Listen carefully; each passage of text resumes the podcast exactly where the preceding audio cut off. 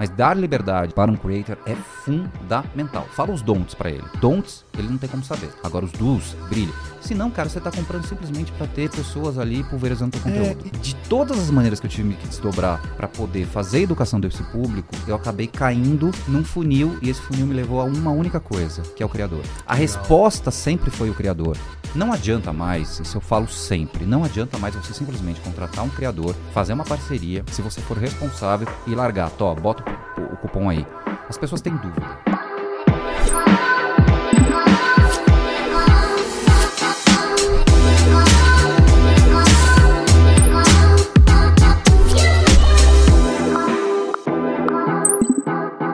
Fala pessoal, tudo bem? Sejam bem-vindos ao Brand Sites, o podcast que promete trazer para vocês a visão do futuro do mercado de criadores de conteúdo. Hoje comigo, um grande amigo e uma pessoa que eu admiro demais, o Rê. Fala, Rê. Fala, querido. Tudo bem? Se apresenta Rafa? aí pro pessoal, por tudo favor. Bom? Fala, pessoal, tudo bom? Eu tô em casa aqui, com todo o pessoal, especialmente com o Rafa. A gente se conhece há muito tempo já. Um prazer estar aqui. Parabéns ah, pelo podcast. Que legal. Muito bacana. Parabéns por tudo que vocês estão construindo aí na Brand Lovers. Uh, sou Renato Camargo, sou vice-presidente de clientes da Pague Menos e da Extra Farma. É, hoje é a segunda maior rede de farmácias do Brasil. Estamos em todos os estados, capitais, 400 cidades. Muita coisa bacana acontecendo aí na saúde do brasileiro. Ah, não. Super legal. E aí eu vou contar uma história pro pessoal aqui do, do podcast, que talvez eles não conheçam. É, eu trabalho com marketing de influência há bastante tempo. E, pessoal, uma das primeiras pessoas que me deu oportunidade, né? Comprou as minhas maluquices na visão de creators foi o Rê. Há tempos atrás, quando. Não, ó, vamos fazer esse jeito, tal, tal, tal, tal. Ele falou assim: não, Rafa, quer saber? Vamos fazer. E aí, graças a isso, cara, grande parte das teses que hoje eu ensino pro pessoal veio dessas primeiras experiências. A gente vai conversar um pouco mais sobre oh, isso. Querido. Mas, Rê, cara, é, queria começar aqui, né? Tá. É, te fazendo uma pergunta que várias pessoas me fizeram quando eu falei que ia estar aqui sentado conversando com você, cara. Que é justamente hoje liderando essa estratégia de cliente, cara, de uma empresa né, gigantesca que está dividida entre todo o Brasil, a gente percebe que o trabalho de criação de conteúdo é algo muito forte. Conta pra gente um pouquinho assim como funciona a visão de vocês com essa parte de criação de conteúdo e principalmente, né, a utilização desses micro, nano, macro, celebridade, enfim, essa pirâmide da influência que vocês usam lá. Claro, vamos lá gente fala de saúde, né? É, saúde, historicamente, já é uma coisa tida como elitista, cara, inacessível. Super. A gente não pode pensar muito com a cabeça nossa aqui do Sul-Sudeste. PagMenos ela é uma empresa que nasceu no Nordeste, ela é de, de, do Ceará, ela é cearense, expandiu para o Brasil inteiro. Hoje, como eu falei, é a segunda maior do Brasil. Mas ela tem uma grande força no Norte e Nordeste. E quando você pega aquela região, você tem que entender que a saúde não é tão acessível. Você tem regiões muito mais longínquas, você tem pessoas que porventura não tem nem acesso à saúde, não consegue entender o que, que significa a saúde, o que significa essa questão de prevenção, de cuidado, relaciona a saúde sempre essa coisa também da doença.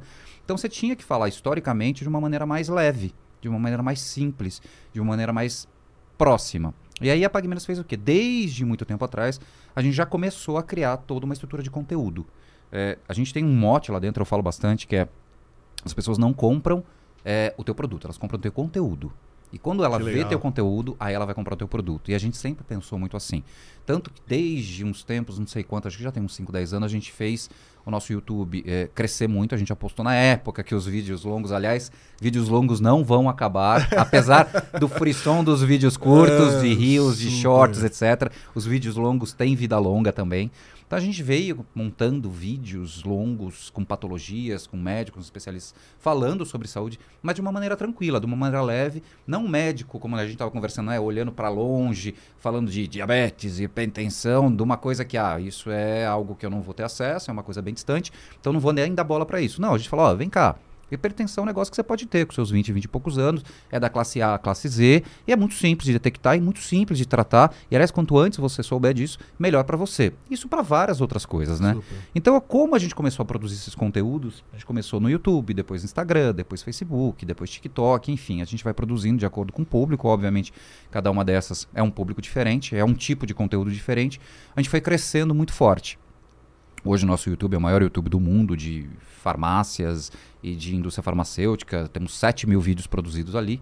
E a gente percebeu que só a gente produzindo conteúdo não seria suficiente. Então a gente falou, alguém precisa estar junto com a gente. Porque existe um ponto da Pague Menos estar falando e ter, ter essa afetividade, essa proximidade. Mas quando você tem uma pessoa que está próxima da comunidade, e aí seja o macro, o nano, o micro, o broadcaster, seja quem for, as pessoas se identificam com aquilo. Então a gente começou a ter acordos e trazer esses influenciadores para falarem em nome da PagMenos sobre as suas especialidades. E foi muito bacana. Depois a gente ter falado de todas as patologias com influenciadores macro, tal, etc, a gente criou até um podcast, falando de podcast, que chama Pode Sempre, que era um podcast no qual a gente fala da saúde das celebridades. Que legal. Porque ninguém fazia isso. A gente tinha um podcast, assim, é, é, você quer falar sobre, ah, é, o fulano de tal, que é uma celebridade, tem saúde mental meio deteriorada, tá com depressão, tá com ansiedade, ou então tem um problema gástrico, ou então tem um problema de, de, de, de pele, de psoríase. Só que eles não falam sobre isso. É, esse é um lado que eles não querem colocar de forma midiática, né? E quando eles colocam, você cria uma identificação, porque as uhum. pessoas falam, pera, aquela pessoa que, que eu admiro e que eu venero e que é uma celebridade, ela tem o que eu tenho. Ou o sintoma dela é o meu sintoma. Peraí, deixa eu prestar atenção nisso. Ela pode ter e ela se cuidou, peraí, deixa eu levantar. Super. E aí você começa a criar uma coisa muito positiva. Você quer ver um case que é muito maluco? É. É, lembra da época da Cicarelli, que o Pânico falou que ela tinha seis, seis dedos, dedos, que não sei do que, e eles fizeram, assim, acho que uma visão muito jocosa, Sim. brincadeira e tal. Sim. Só que aconteceu um movimento na internet de identificação de pessoas que de fato, né, é, tinham seis dedos, Tinha. alguma, alguma coisa que cara, Polidactil, que levanta... Polidactilia, Exato, alguma coisa assim, é. não é? é. Levantaram essa bandeira e falaram assim, cara, esse cara ele nos representa. Então, isso que você tá falando é 100%. E eu tô te falando de o quê? 15 anos atrás? 15 anos é atrás. Muito, é muito tempo. E hoje em dia vocês colocaram isso em pauta, Em né? pauta. A gente pegou, a gente teve alguns exemplos, por exemplo, a gente trouxe Solange Almeida, que é uma grande cantora do Nordeste, né? Ela tem ansiedade, ela sofreu muito com gordofobia, porque ela engorda, emagrece, engorda, emagrece, que gerou essa ansiedade. E por conta disso ela ficou viciada em vape. Uhum. E ela teve um problema de saúde por isso. Caraca. E ela abriu o jogo no podcast e falou. E a quantidade de comentários que teve ali foram muito fortes. Sheila Mello foi lá. E ela falou: Olha, minha filha de 4 anos sofreu um assédio na escola. E a escola não achou que era um problema. Só que a minha menina tem 4 anos de idade. Nossa. E isso provocou uma ansiedade mental nela, que ela precisou ser medicada, e levou há outras consequências, mas ela falou de maneira aberta. Luciano Zafir, que teve que colocar uma bolsa de colostomia, depois da Covid. E, pô, ele tava ok, fantástico, falou disso, mas tá, agora vamos contar. O que, que é ter que andar com uma bolsa de colostomia? O que, que você tem que fazer? Porque é uma coisa meio que dá vergonha, né? Colostomia tem a ver com. É, faz barulho tal. É. E ele falando abertamente. Então, você começa a trazer isso para uma realidade muito mais pé no chão. Só que não adianta pegar só os broadcasters. Então, a gente tem todo um squad que a gente vai descendo. E você vai pegando todo tipo de influenciador. E, na verdade, na PagMenos, a gente não olha para seguidor. A gente olha quanto aquilo representa para aquele público. Então, é o que eu te falei, né? Eu sou vegano. Tem poucos influenciadores veganos. E eu sigo pessoas maravilhosas que têm 4 mil seguidores, 5 mil seguidores, mas você olha o engajamento dos vídeos que essas pessoas produzem, pum, explode. E falam muito comigo. Então a gente tenta trabalhar isso. Nesses nanos, nesses micros, nesses médios. Então depende da estratégia. O que a gente viu hoje como a maior produtora de conteúdo de saúde do Brasil, que é a PagMenos, é que sem os criadores, a gente não consegue seguir em frente. Então a gente está apostando cada vez mais nisso. Não, isso é muito legal que você está falando, porque assim, é, eu, eu venho de um background onde eu trabalhei com grandes criadores de conteúdo, né? É. E vários deles é, demonizavam o algoritmo. Não, porque eu estou perdendo alcance, porque eu não estou alcançando várias pessoas.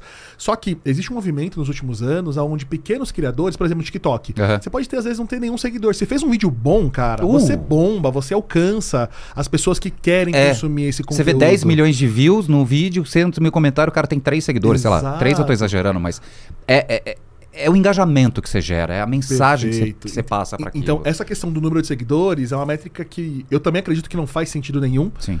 A mensagem é muito mais efetiva para ser executada em cima disso. E aí eu tenho uma dúvida, cara. Como que no mercado onde ele é extremamente formal, e eu já tive vários parceiros, né, que eram farmacêuticos e tudo mais, é. vocês conseguiram ter essa quebra e dar mais liberdade para os criadores trabalhar. Porque essa é uma dor do pessoal, né? Controlar extremamente a mensagem, ele Sim. tem que falar daquele jeito. Como que vocês ou contornaram ou educaram os criadores a trabalhar no modelo de vocês? Primeiro que eh, quando eu chamo um criador, não é o que eu quero. É o que ele pode trazer de agregado para mim. Senão eu vou contratar para quê? Perfeito. Contratar um criador e eu dizer para ele tudo que ele tem que fazer, eu simplesmente quero comprar a quantidade de seguidores que ele tem. Não é porque eu quero comprar uma mensagem que ele passa. Porque se eu quero comprar a mensagem que ele passa, definitivamente eu não vou buscar essa, uh, quantidade de, de, de, de, de views, quantidade de followers e afins.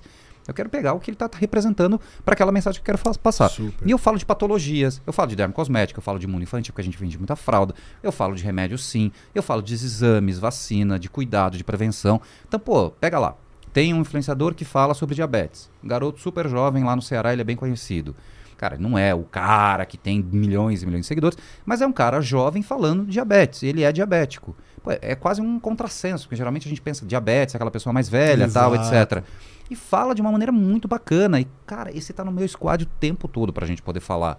Então é nisso que eu preciso trazer. Tem uma outra lá que fala das. Eh, das, das da, como é que é? Da, da, da saúde mental pós-gravidez. Ah, muito legal. Do peso que a mãe tem que carregar. Então, pô, ela não tem tanto seguidor, mas ela bota tanta verdade naquilo, especialmente para mães cearenses, que é o que tá ali, que as mães cearenses, até por conta do calor, por conta de algumas coisas da cultura local, se identificam. É com ela que eu vou falar. Só que eu não vou ficar falando, fala isso, isso, isso. Eu falo, vou te chamar, a gente vai falar do Dia das Mães agora, eu vou te chamar, a gente vai falar de diabetes. Brilhe, faça, fale. É claro que, por ser uma empresa de saúde, eu sou regulado pela Anvisa, eu tenho que ter guardrails. Eu tenho que falar, ó, isso aqui eu não posso, isso aqui. Mas assim, eu só falo os don'ts. Eu não falo os do's. Os do's, você vai em frente e brilha. E quando você dá liberdade pro criador, cara, ele vai numa verdade, ele vai numa. Assim, a gente monta squads que ficam anos com a gente. Por quê? Porque cria uma verdade, você cria outra coisa. Não dá para você montar também seguidores e um squad de criadores para um, dois tirinhos. Exato. Vira voo de galinha. Você não cria credibilidade, você não cria constância, você não cria é, é, proximidade, você não cria conexão com aquele cara. Então a gente tem squads que continuamente a gente está trabalhando. E obviamente que aí a gente tem outras ferramentas, mais social commerce, afins, etc., que a gente coloca todo mundo na base. Mas dar liberdade para um creator é fundamental. Fala os don'ts para ele, tá? Don'ts, ele não tem como saber. Fala os don'ts. Agora os do's, brilha. Se não, cara, você está comprando simplesmente para ter pessoas ali pulverizando teu conteúdo. É, e, e, assim, se for uma questão de alcance, hoje você consegue pegar esse conteúdo e fazer um impulsionamento. Isso aí é. é Pronto. É, é, é mais fácil resolver. É, Agora, a criatividade, o formato, a comunicação, a história e a construção é uma coisa que é, você não consegue capitalizar não consegue. desse jeito, né? E eu tô indo atrás dele por conta do que ele representa. Se eu cheguei nele, é por conta do que ele representa. Então por que, que eu vou tolir, eu vou lapidar, eu vou mexer numa coisa que a pessoa hoje já me chamou a atenção a ponto de eu procurá-lo. Não.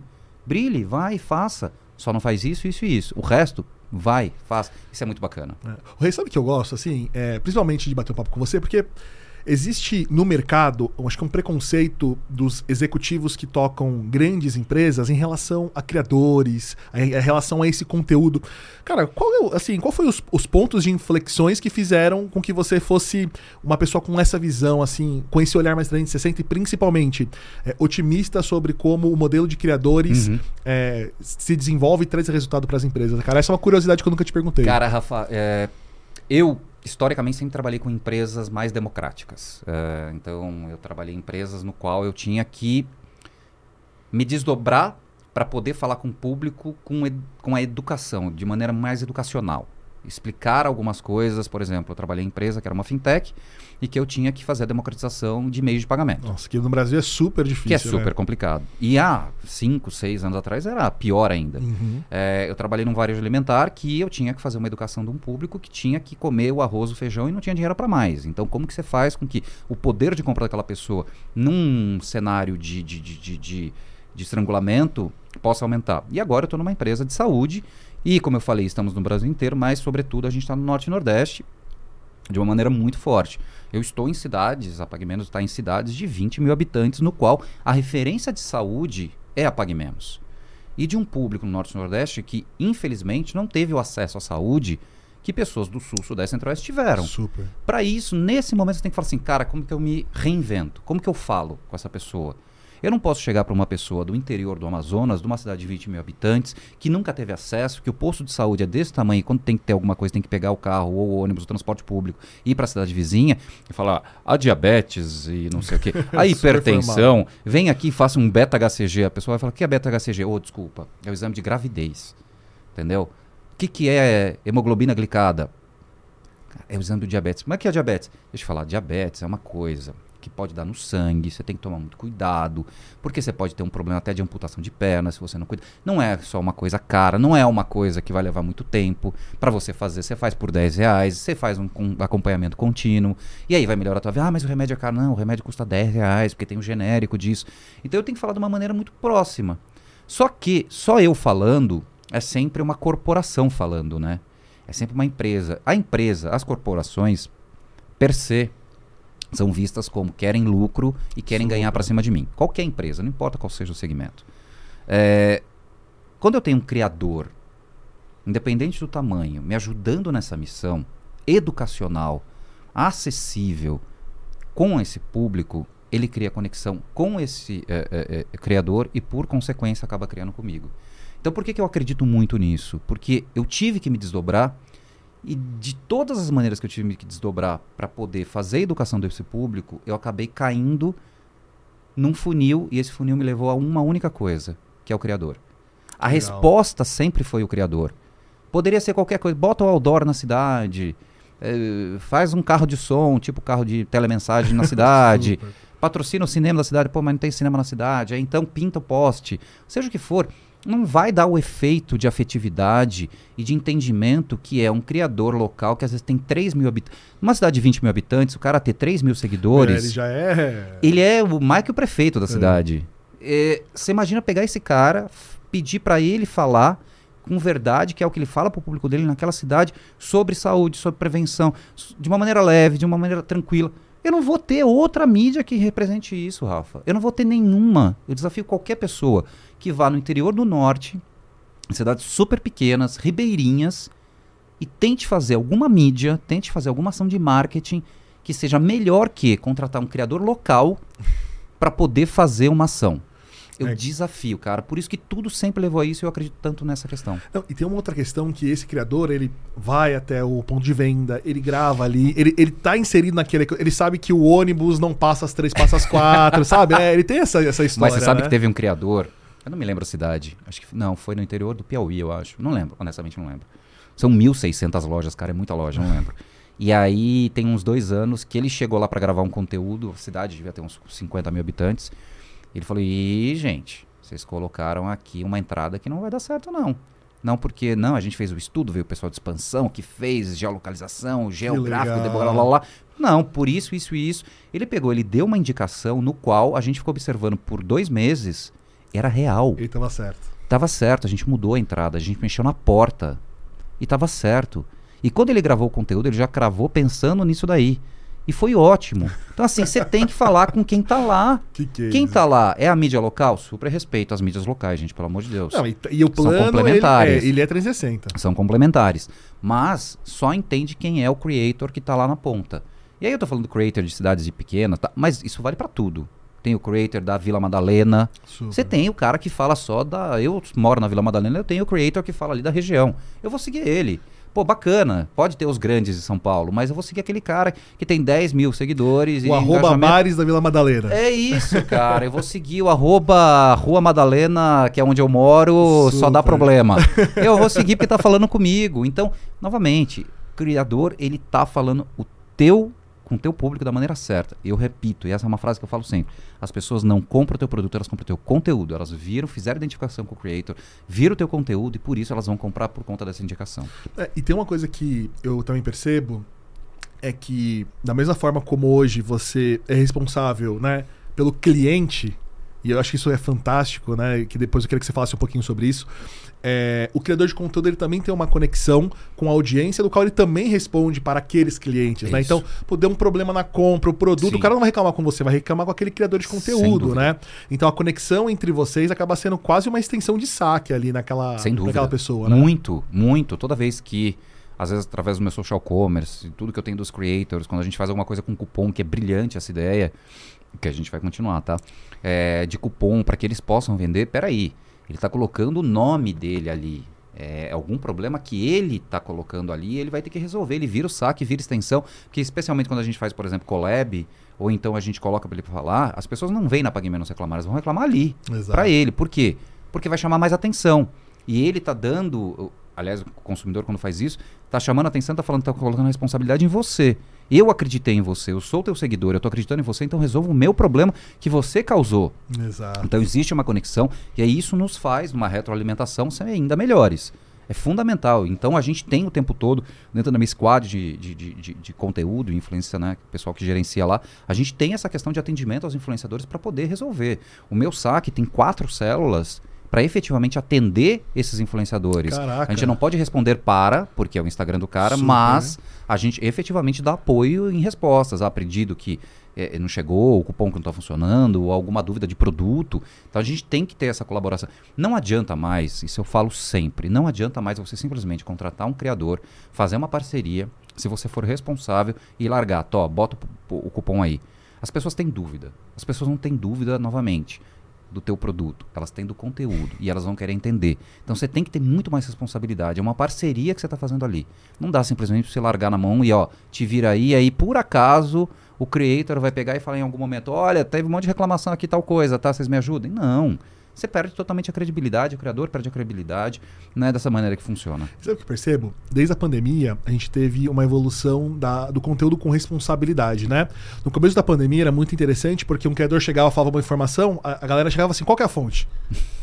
Então você teve uma diminuição muito grande daqueles Sim. conteúdos que eram meio estranhos, Sim. porque a audiência começou a cobrar. Sim. E aí o que eu percebi? Nos anúncios de marca também, ou de parcerias comerciais com criadores, a audiência também acaba cobrando aquele criador de conteúdo sobre isso, né? Pô, mas esse conteúdo tá certo mesmo? Isso que você falou faz sentido? Então, essa conexão, ela acaba sendo muito importante. E uma coisa que me assim, chamou a atenção, Rê, é, então, vocês hoje consideram o trabalho com criadores de conteúdo com uma visão de negócio, porque vocês têm células de atendimento, Sim. vocês têm essas segmentações.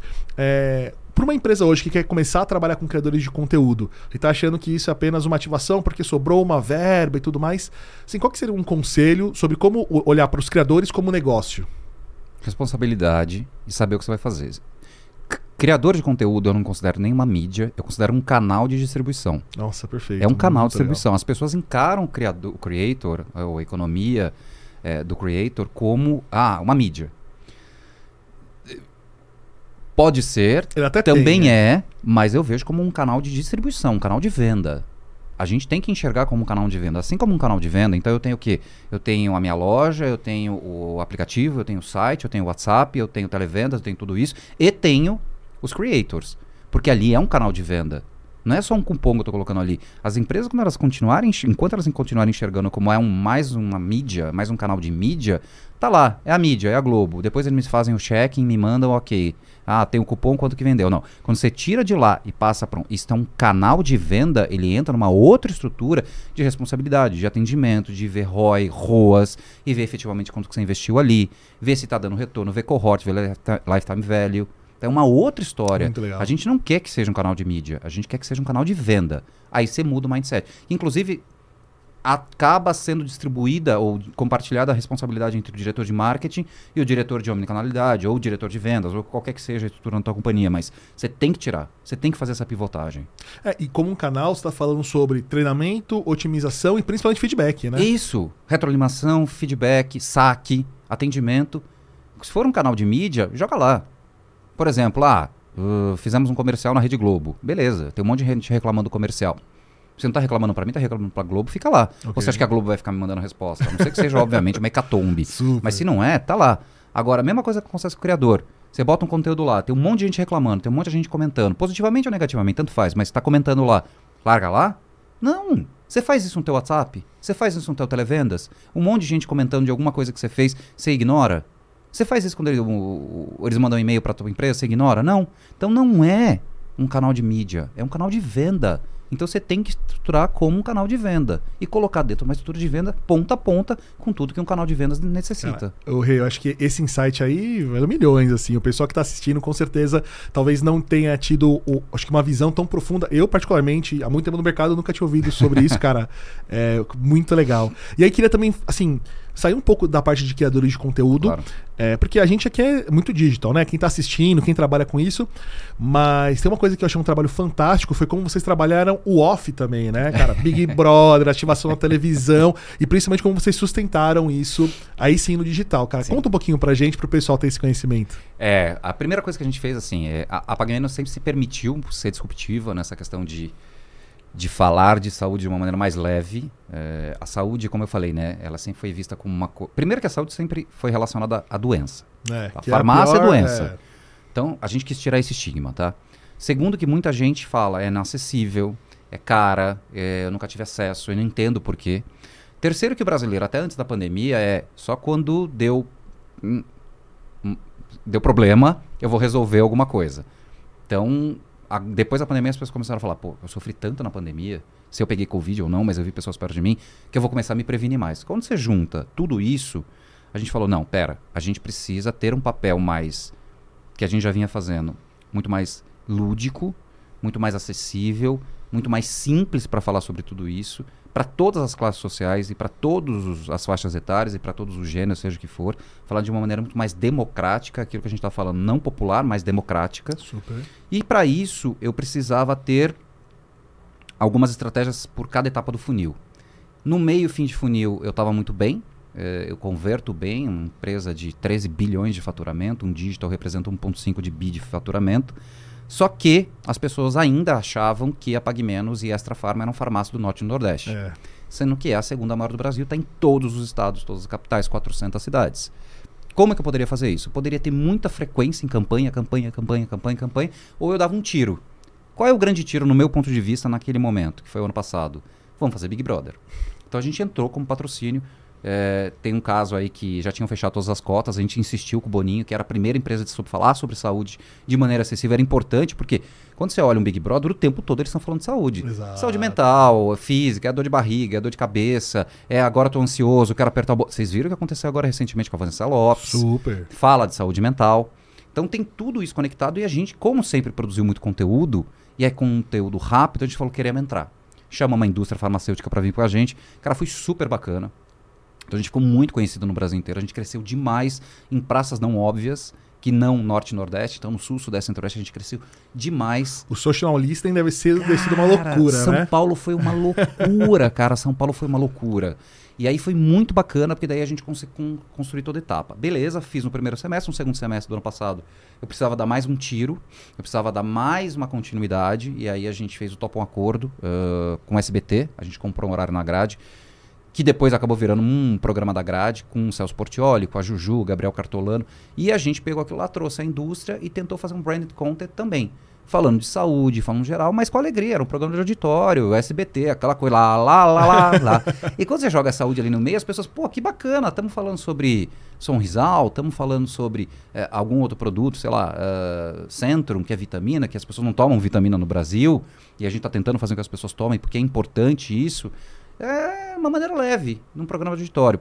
Foi super bacana, também de topo de funil, converteu muito e agora a gente está mantendo essa estratégia. Então, o que, que a gente vê ali dentro? Essa conexão geral é: eu preciso ter dois tiros de canhão muito fortes no ano de topo de funil, chamo todo mundo, porque a saúde é uma coisa que você precisa continuamente ficar falando, não é comida, não é varejo alimentar que você tem que comer o tempo todo. As pessoas esquecem de tomar remédio, as pessoas esquecem de ir na as pessoas esquecem de se medicar. Isso é terrível. Depois explode o sistema de saúde lá na frente. Aquela coisa, você tem que tomar remédio por 12 meses, você toma por 4, tá bem. Para de tomar. Não toma no quinto, não toma no sexto, no sétimo explode, você tem que sobrecarregar, você sobrecarrega o sistema de saúde de novo. Então, a gente faz isso e ao longo do ano a gente vai dosando aí, equilibrando com meio e fim de funil, que são todas as ações de consideração, todas as ações de conversão, muita mídia de performance. E aí sim também, novamente, os creators que ele entram aí é, espalhados por todo o funil. Então é bacana. E a gente é disruptivo, né? Vamos é. falar disso. Por que não, não falar? E agora eu fiquei me sentindo mal porque eu lembrei que faz tempo que eu não tomo vitamina. Depois eu vou pegar um cupom com o rei aqui. Sim. Porque. E eu não posso nem falar, eu, te, eu vou te recomendar em off depois, uma vitamina ótima, que se eu falo aqui, depois toda a minha indústria farmacêutica ah, me mata. É, que eu favoreci um ou outro, mas não, mas tem umas muito boas. Mas é bacana porque agora a gente tem muita empresa falando de vitamina. E vitamina é uma coisa que é tão óbvia e as pessoas tomam muito pouco. Por quê? As pessoas achavam que era cara. Exato. Não tomam vitamina porque é pouco caro. Pouco acessível, né? Pouco acessível. E as pessoas têm inúmeras deficiências. O Brasil é um país que tem muita deficiência de vitamina, seja qual for, de ferro, de B3, de, de... tem que tomar. É super importante, é super acessível.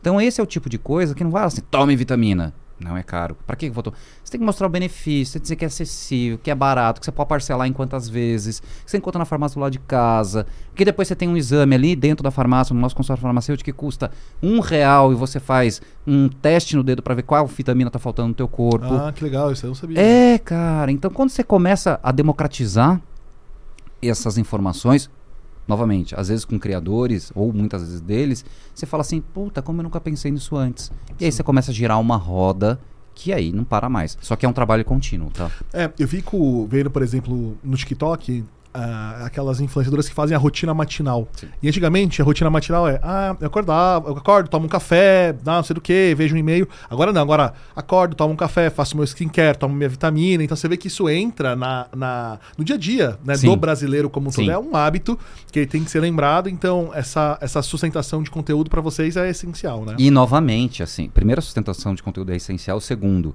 tudo isso que você está falando, primeira coisa, né? É só a gente pensar que é, você falou, ah, vou fazer minha rotina, vou tomar meu café, vou fazer meu skincare tal. A primeira coisa, até preconceito nosso, tá tão martelado na nossa cabeça, é inacessível. Porque você vai pegar uma influenciadora, blogueirinha, aquela loira da Paulista, Super. que tá lá com seu top, que tá lá musculosa e depois vai. Cara, dá uma olhada nos criadores de conteúdo de outras regiões é a pessoa que está com a parede no reboco, mas faz um skincare de um produto mais acessível, que também que toma legal. o seu café da manhã e diz: tá vendo esse skincare? Tá vendo esse protetor solar, que é ótimo e dá ainda uma uniformizada na pele? Custa 30 reais na Pague Menos. Tá sem grana, parcela em duas vezes. Então, ela traz a mesma coisa que uma blogueirinha super high-end traz, de uma maneira mais acessível. Na realidade dela, E você vai né? democratizando o negócio. Então o Brasil ele é muito maior do que essas coisas que a gente imputou na nossa cabeça, que a economia de criadores tem. É muito maior. Eu acredito tanto na economia de criadores porque é um volume de pessoas criando conteúdos tão bacanas. Você está falando do TikTok. Olha que coisa louca. A gente foi atrás de uma menina que ela tem, acho que não tem seguidores, mas ela tem um baita engajamento. Ela é do interior do Pará e ela começou a fazer rotinas de skincare. E ela mora, tipo, meio que num sítio, com 250 vira-lata, caramelo tal, lá. Mora com a mãe, a mãe mora, dorme numa rede e tal. Mas ela começou a fazer isso, primeiro buscando aquela questão do ASMR, Asmar, né? ah, né? Sim, bate, bate no... O barulho aqui. fazendo isso. E eu fui, eu adoro isso, cara. Para dormir é a melhor coisa. Gente, para dormir é ótimo. Então eu comecei a pesquisar, de repente, dei de cara com isso. Falei, ó, que bacana. Eu comecei a olhar toda a rotina dela. Ah, interior do Pará. Pô, a gente é líder no Pará. Tem a Astra Farma lá também, que nasceu no Pará e tá super bacana. E depois ela começa a mostrar tudo isso de maneira super acessível. Tá vendo esse produtinho aqui? Esse produtinho você pode achar na Astra Farma, na Pague Menos. Eu não tinha pago nada, tá? Não tinha começado. E olha, é super acessível, gente. E quando tiver acabando, eu vou dar uma dica. Como vocês podem ir até a última gota. Façam isso ah, aqui. Cara, qualquer pessoa pode ter acesso a skincare. Aí a gente falou, pô, batata, pega essa menina. Deu super certo, tá no nosso squad até hoje. Então é entender tudo isso, cara. É entender todas essas formas. E novamente, tá no nosso squad porque estar no nosso squad significa ter constância. Significa ter sustentação. Não é voo de galinha. Eu acho muito errado marcas que simplesmente pegam criadores para voo de galinha. Você precisa ter sustentação. Porque, novamente, não é canal de mídia. É canal de venda. Independente se tem cupom ou não, aquilo é um canal de venda. Perfeito. Então, gente, quando muda o mindset, muda a forma como é, você se relaciona. Porque se conversa com o consumidor final, é sobre isso, né, cara? É sobre isso. Não é sobre impactar e ficar. É, é, não é como a pessoa ouvisse no rádio e ela não vai interagir com o rádio. Então você não capta isso, ela né? Ela vai interagir.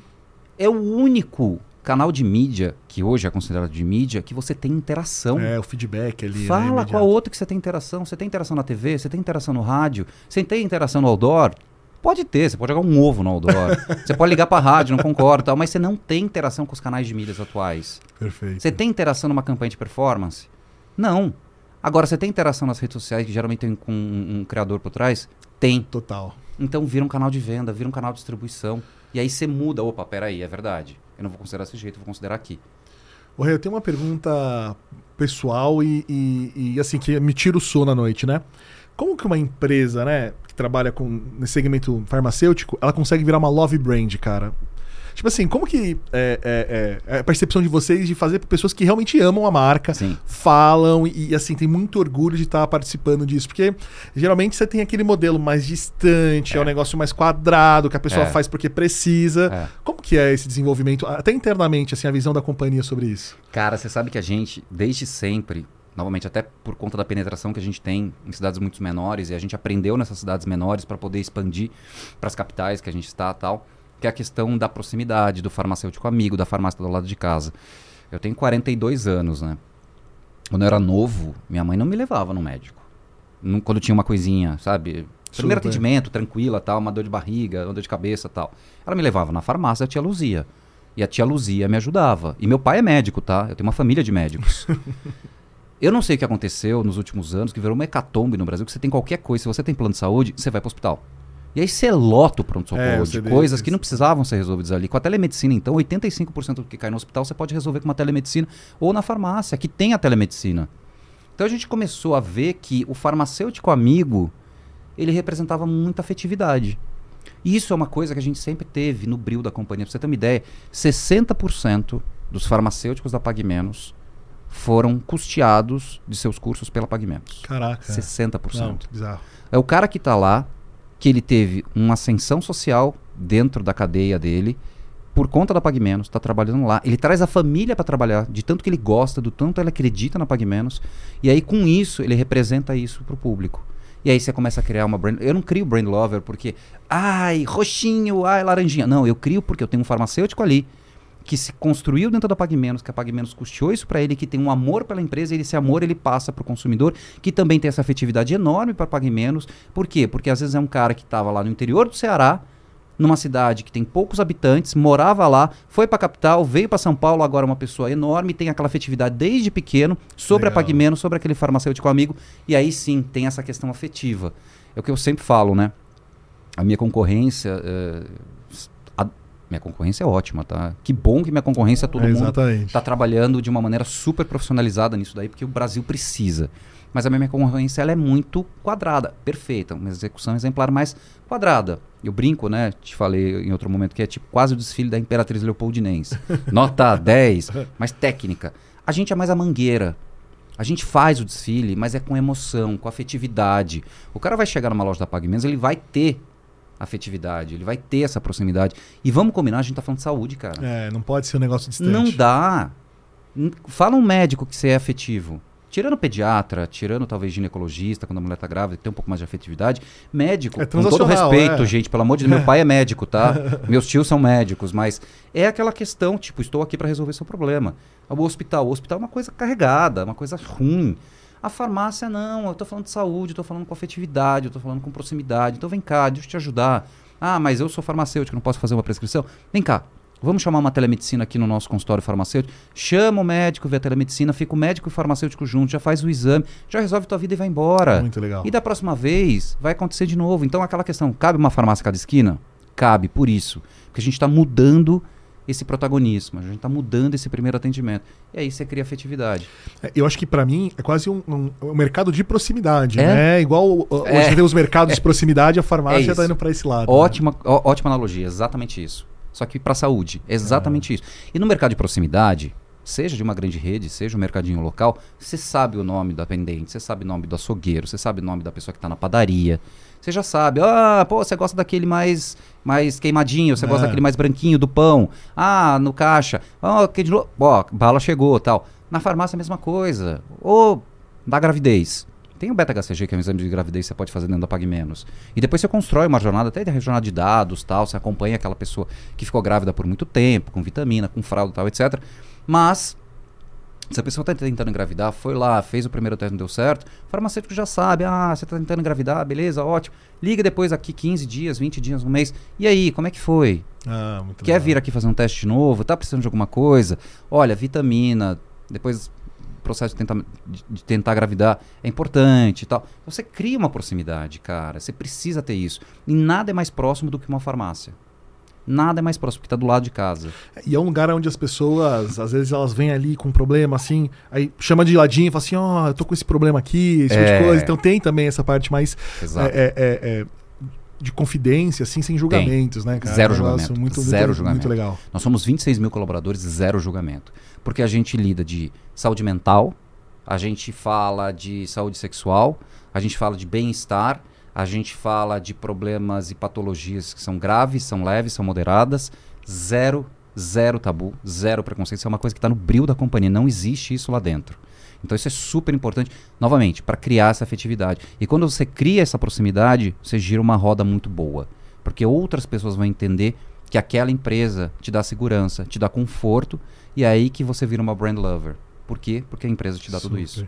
Rê, eu não imaginava que esse business era tão interessante, cara. É, conversando com você, cara, dá vontade de querer é é, entrar e entender um pouco mais. E assim, cara, olhando. É, a gente tá indo aqui pro final do nosso papo, mas olhando para futuro, assim, tá. aqui a opinião do, do Rê particular, cara. Por onde você acha que esse é, caminho de criadores e influenciadores está indo? E assim até dar um gancho, né? Sobre essa parte de formato de conteúdo. As pessoas acham que um formato substitui o outro quando a gente sabe que é momento de uso, né? Uhum. Eu, quando tô lavando louça, não quero ver vídeo curto, porque eu tô com uma olhada, eu quero ver um podcast, eu quero ver um conteúdo mais denso, assim. Pra onde você acha que tá indo esse futuro? Tanto desses conteúdos quanto dos próprios criadores?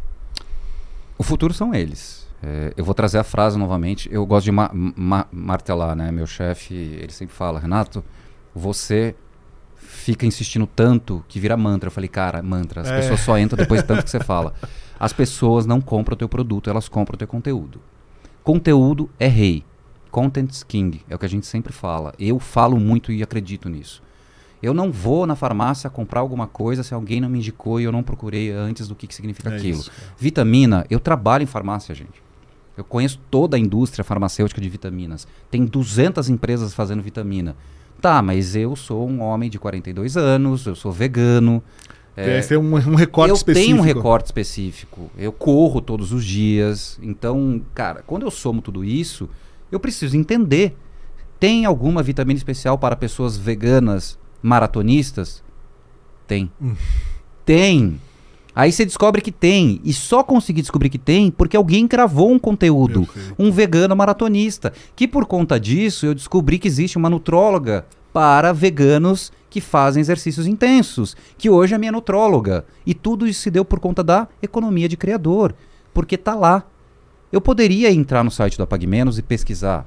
Claro, a gente trabalha com SEO. Super forte, tá lá. Mas quando eu tenho um criador falando isso para mim, você entendeu o nicho? Eu estou falando maratonistas veganos. Vamos pegar 500 mil outros nichos. Então, tem inúmeras possibilidades que você tem para poder oferecer. Então, o futuro é a economia de criadores. Eu não tenho dúvida disso. A gente vai bater um papo aqui com é, a, a, Renata, cara. Ela cuida de content commerce no Mercado Livre. Sim. Que são os clips. E aí é muito legal com, com, quando você começa a perceber que conteúdos que têm vídeos que explicam e não vendem, explicam cara, a taxa de conversão é muito grande, né? É impressionante. As pessoas buscam por isso, elas querem ter. Eu sou assim, né? Às vezes a minha esposa chega para mim e fala assim: ai, ô, ô, amor, compra para mim um secador de cabelo. Eu falo, ai, não faz isso, pelo amor de Deus. Ela, não, não, porque eu falo assim, porque eu vou assistir 18 horas de conteúdo até achar o melhor secador de cabelo para você. Porque a gente quer consumir isso, né? Você quer ter quer, a certeza cara, dessa compra. A gente quer dermo cosmético, que até então todo mundo achava, né? Todo mundo entra em farmácia, dermo cosméticos. E tem até aquele preconceito: não, não deixo minha mulher entrar porque ela fica horas na farmácia comprando. Cara, para homem é fundamental. É, tem um nicho gigantesco. Eu fui descobrir toda a parte. Pô, tô ficando velho, gente. As coisas caem, tá? caem. cuidem. Cuidem do dente, cuidem da pele. Mas caem, pelo amor de Deus. E aí, pô, deram um cosmético que dá para me ajudar. E aí, de repente, eu descobri um criador que fala sobre skincare para homens e o quanto é acessível. E por que você tem que preconceito? Pera, skincare, será que vai ter cor? Será que eu vou com aquela cara, tipo, de maquiagem? E, cara, eu entrei, eu devorei aquilo lá. Legal. E hoje, eu não tô dizendo que eu sou o louco do skincare, pelo amor de Deus, mas eu uso, eu não usava protetor solar, Rafa. É. E agora eu uso um que tem uma tonalidade que é para poder dar uma uniformidade da pele. Mas, novamente, por conta de um criador de conteúdo. E aí a gente começou a fazer com que esses conteúdos entrassem dentro do nosso site.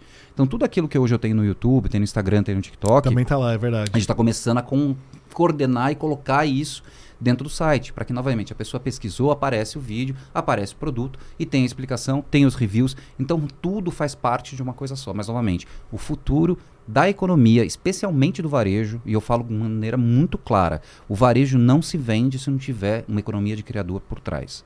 Eu já fui de vários varejos, pode falar qualquer setor, mas o varejo ele depende da economia de criador, porque ele tem inúmeros SKUs, inúmeras formas, inúmeras cestas, inúmeros tipos de cesta. Você tem que fazer cross em inúmeros produtos, aproveitando a jornada do cara que está lá. Não existe varejo que ah, você vai chegar e vai comprar aquilo. Não. Se é um varejo de alta frequência, tem inúmeros SKUs como alimentar, o farma, o eletro, você quer que o cara chegue lá e você quer potencializar o máximo a ida dele lá.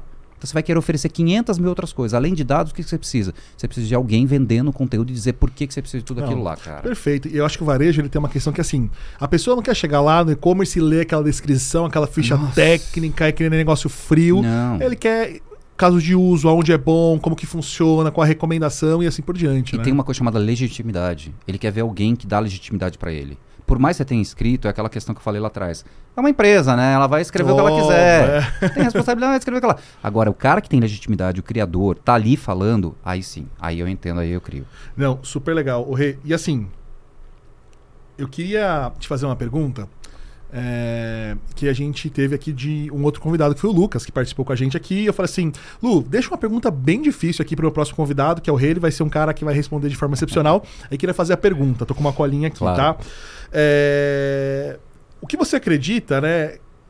Que são os principais fatores críticos que os criadores vão trazer é, para ajudar a gente nessa nova era do conteúdo, né? Então, uhum. quais são as propriedades que criadores têm que são indispensáveis? Você já falou algumas por aqui, mas pô, já faz aqui um takeaway juntando tudo isso para que o pessoal consiga sintetizar. Cara, eu acho que a credibilidade, fundamental a credibilidade. E quando eu falo credibilidade, não é posicionamento A ou B, etc. É você ter credibilidade naquilo que você está vendendo e ter constância naquilo que você está vendendo. É, não dá para ter um criador que uma hora pensa, todo mundo é uma metamorfose ambulante, já diria Raul Seixas. Porém, que você tenha a, a, constância e a credibilidade nessa mudança que você faz.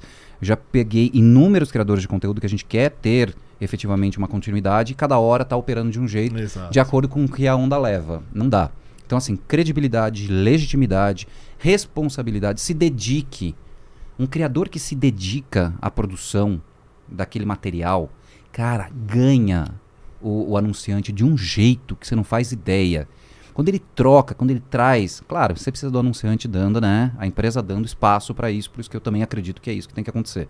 Quando a empresa dá a liberdade para criar, crie bem.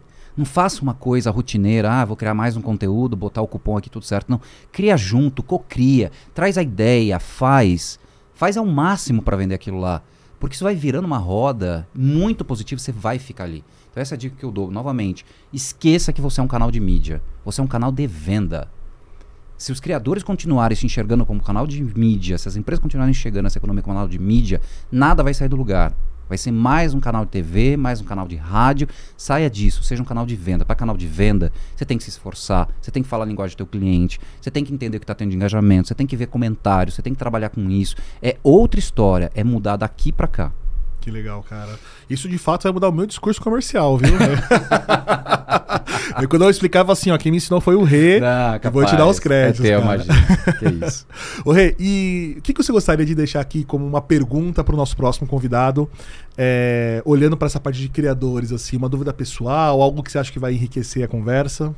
Olha, é, não é nem, nem uma pergunta, mas talvez uma reflexão, né? Que reflitam comigo, porque essa questão da economia dos criadores e o quão nesse mundo polarizado que a gente está, a gente fica muito refém disso, né? Então, às vezes, é, os anunciantes, as empresas, elas ficam com o pé atrás de, uh, aquele teve um posicionamento político, aquele não. Então, como que é, o teu próximo convidado enxerga essa questão de como se posicionar e como dar liberdade para os criadores num momento que tudo é polarizado, tudo Nossa. pode ir para um lado político super complicado. E aí, como reagir a isso, né? Porque daí a gente fica travado. Ih, que acontece. Acho que esse é um grande desafio. Eu queria hoje. gravar um podcast só sobre esse assunto, cara. Nossa, é cara. Muito então, legal. Porque é, porque é. Porque às vezes a gente fica, né? E nós, eh, CMOs, VPs de marketing, os responsáveis por isso, a gente fica numa posição ingrata porque enxergam a gente como oráculo. Uhum. Não, não, não, não, deu um problema. Foi com um criador tal, falou tal coisa, representa a companhia. Pergunta lá pro CMO. E aí o CMO, ban.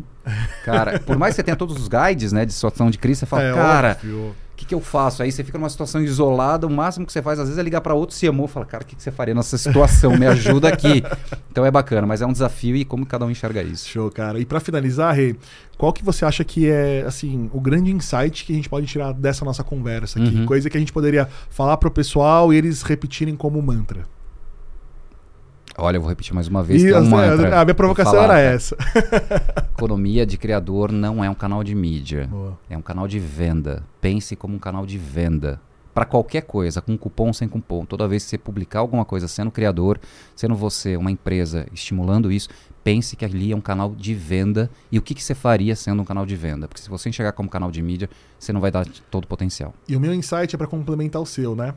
Se a gente vê isso como um canal de venda, a gente está falando de um canal que precisa ser otimizado, precisa ter investimento e dedicação e precisa estar tá ali na linha estratégica da empresa. Né? Exato precisa estar tá na linha estratégica e precisa ter continuidade, precisa ter estratégia por trás. Não é uma coisa de tipo, ih, orçamento apertou, corta influenciador, corta criador, que é a primeira coisa que acontece. Exato. Ih, a linha apertou, corta o investimento em performance. Espera aí, quando o orçamento aperta, você precisa vender mais. Você não corta a linha de performance. Então você vai cortar a linha de criador por quê? Exato. Então você tem que colocar no mesmo nível, no mesmo patamar, na mesma responsabilidade. Hey, muito obrigado. Foi um papo demais. Adorei, Quer deixar cara. algum recado pro pessoal aí? Se despedir? Não, acesse pagmenos.com.br. Ah. cara, obrigado. Valeu, a gente se vê numa próxima aí. Tá obrigado, pessoal. Tchau, tchau.